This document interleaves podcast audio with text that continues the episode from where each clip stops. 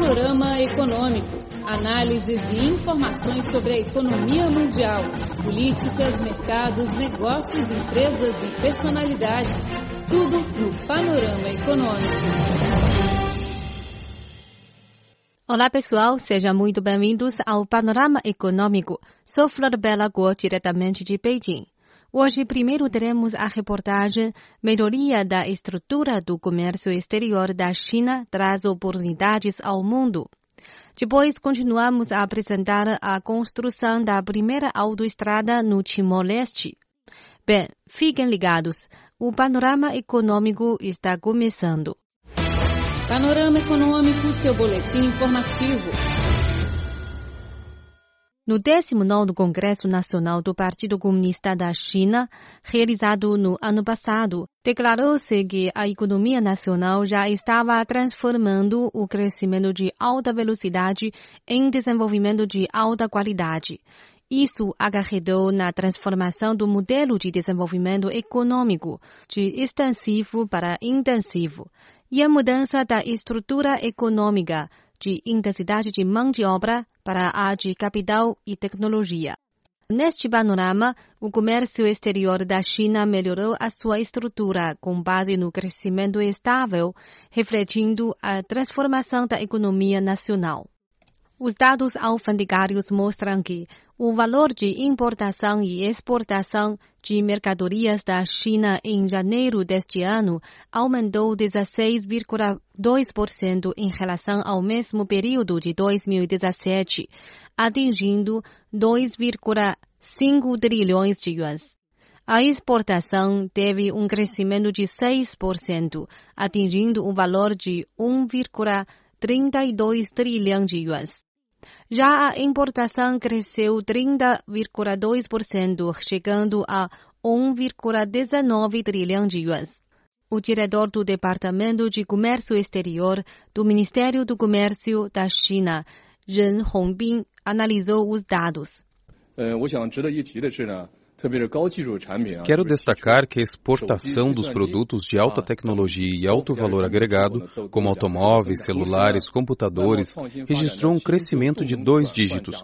Observamos uma transformação acelerada das forças motrizes do comércio exterior. Alguns novos setores, como por exemplo o comércio eletrônico transnacional, estão se desenvolvendo rapidamente, sendo novos destaques no setor. O porta-voz da Administração Geral das Alfândegas da China, Huang Songping, prevê que o comércio exterior da China será, em geral, estável em 2018. No entanto, lembrou que ainda há fatores restritivos. Por exemplo, o agravamento da concorrência internacional do setor manufatureiro e do protecionismo comercial global. Dias atrás, o presidente norte-americano Donald Trump anunciou o aumento dos impostos em 25% e 10% para os produtos importados de aço e de alumínio, alegando a segurança nacional.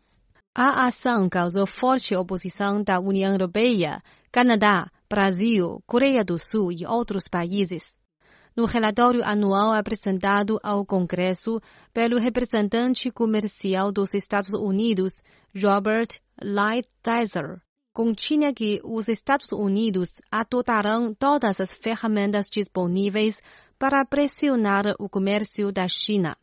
O porta-voz do Ministério do Comércio chinês, Gao Feng, explicou que a solução do desequilíbrio comercial precisa dos esforços conjuntos. A China nunca procura intencionalmente o superávit. O atual estado comercial é formado totalmente no mercado. O desequilíbrio no comércio sino-norte-americano deve ser resolvido com esforços conjuntos das duas partes. Desde o encontro dos líderes chinês e norte-americano em Mar-a-Lago, nos Estados Unidos, em abril de 2017, os dois países empenharam-se para promover o Plano de 100 Dias e realizaram o primeiro diálogo econômico global, de modo a alcançar resultados significativos. A China quer continuar promovendo o plano de um ano junto com os Estados Unidos. Também quer ampliar sua importação. Desejamos que os norte-americanos relaxem a restrição para sua exportação à China o que promoverá o equilíbrio nas relações comerciais. Nas relações comerciais sino-norte-americanas, os interesses dos dois países se integram e os dois dependem um do outro há muito tempo. Ninguém vai vencer em uma guerra comercial, a qual não corresponde ao interesse dos Estados Unidos nem beneficia o desenvolvimento da economia global. O diretor do Instituto de Finanças da Universidade Renmin da China, Wang Wen, apontou que uma vez que os atritos comerciais saírem do controle, os Estados Unidos acabarão com consequências ainda piores. A China é atualmente o maior mercado da exportação dos Estados Unidos, fora da América do Norte. O país recebe 62% das sojas, 14% dos algodões, 25% dos aviões Boeing, 17% dos automóveis e 15% dos circuitos integrados exportados pelos Estados Unidos. Cifras que fornecem milhões de postos de trabalho no país. De fato, a China, como a segunda maior economia e o maior país comercial do mundo, já estabeleceu parceria com 120 países. A indústria de fabricação e a demanda do mercado chinês trazem um grande comércio e boas oportunidades de desenvolvimento para outros países. O fundador e CEO do Honey Capital, Zhao Linhua, analisou a transformação da estrutura de desenvolvimento econômico. China hosts a China possui o maior grupo populacional de renda média. Este grupo está crescendo rapidamente e alcançando uma força de consumo grande e continuamente em crescimento. De fato, na última década, o desenvolvimento da economia chinesa passou da dependência da exportação, investimento e do setor de fabricação para depender mais do consumo. Dados da Administração Estratégica da China indicam que o consumo contribuiu 58,8% do crescimento do PIB em 2017, superando os outros dois promotores da economia, que são o investimento e a exportação. Quando os consumidores chineses amadureceram, sua demanda pelo consumo mudou o diretor do Centro de Marcas e Marketing do Instituto de Estudo de Comunicação Estratégica da Universidade Tsinghua, Sun Wei, apresentou as características do consumo de hoje. 消费者购物呢，越来越追求一些 os consumidores estão procurando mais mercadorias personalizadas e incomuns, diferente do passado, quando procuravam as mais populares. As mercadorias importadas estão mais diversificadas. Além dos artigos para bebês e mamães, cosméticos, produtos de saúde, há também eletrodomésticos para casa e produtos de luxo. A origem de importação também ampliou. Outra característica é a melhora dos serviços das empresas e de comércio eletrônico transnacional. Com o rápido desenvolvimento da internet, cada vez mais consumidores chineses escolherão o comércio eletrônico transnacional. De acordo com a companhia de dados e Marketer, cerca de 23% dos consumidores online chineses fizeram pelo menos uma compra do exterior. A previsão é que, até 2021, o volume de comércio eletrônico transnacional do país aumente para 144,5 bilhões de dólares, com base nos 78,5 bilhões de dólares alcançados em 2016. Já o volume per capita atingirá 882 dólares. A diretora executiva do Centro do Comércio Internacional, Aranja Gonzalez, explica. In my view, uh, I think Há três coisas de grande importância para a China. A primeira é a abertura contínua do mercado. A segunda é a cooperação.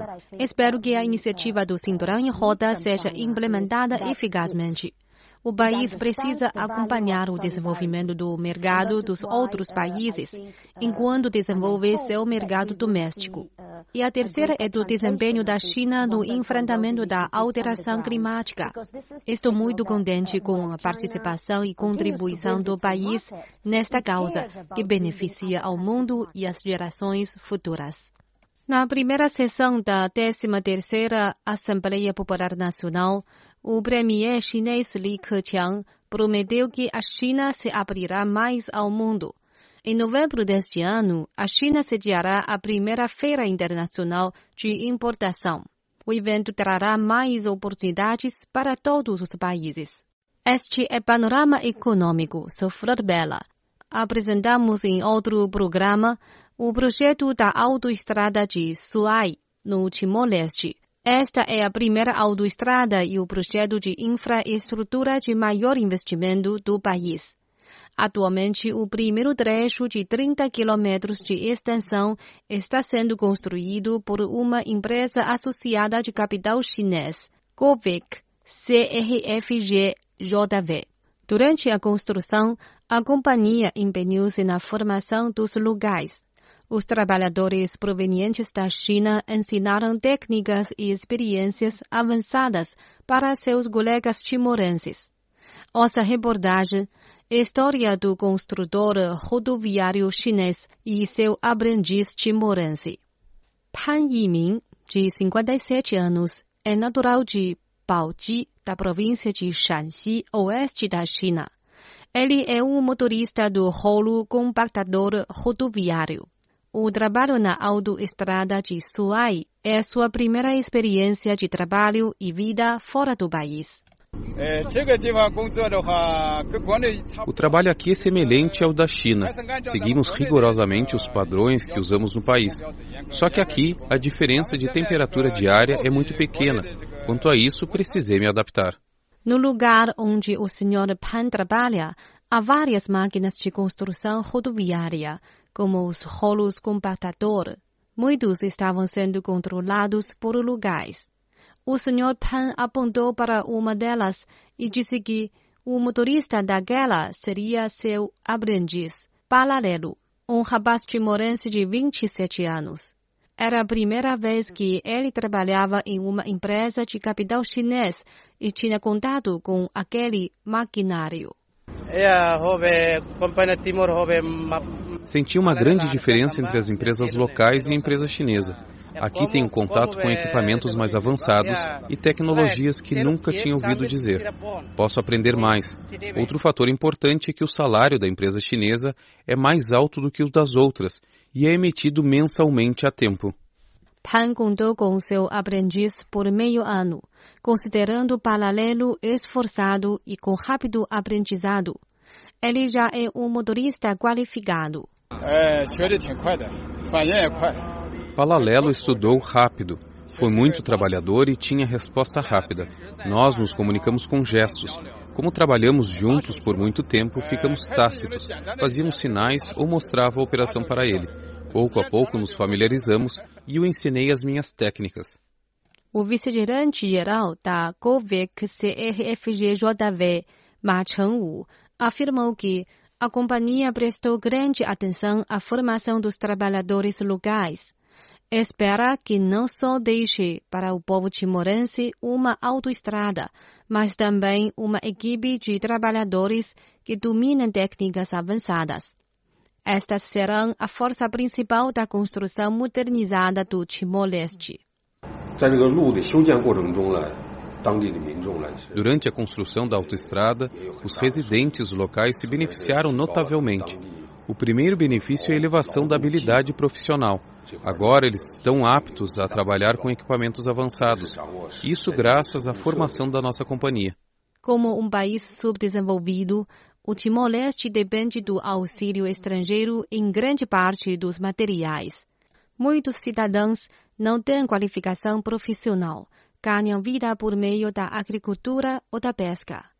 Para paralelo, as habilidades adquiridas mudou sua vida. Sou capaz de sustentar a minha família. As minhas crianças podem frequentar a escola e podemos comprar arroz e óleo. Ainda comprei um novo motor. Trabalhando por mais anos, minha família poderá construir uma nova casa. A primeira etapa da autoestrada de Suai será concluída neste ano. A companhia Govec CRFG JV quer continuar assumindo o restante projeto. Pan disse que quer trabalhar continuamente junto com seu aprendiz. Bem, o panorama econômico fica por aqui. Sou Flor Bela Guo. Muito obrigada pela sua sintonia. Até a próxima semana. Tchau.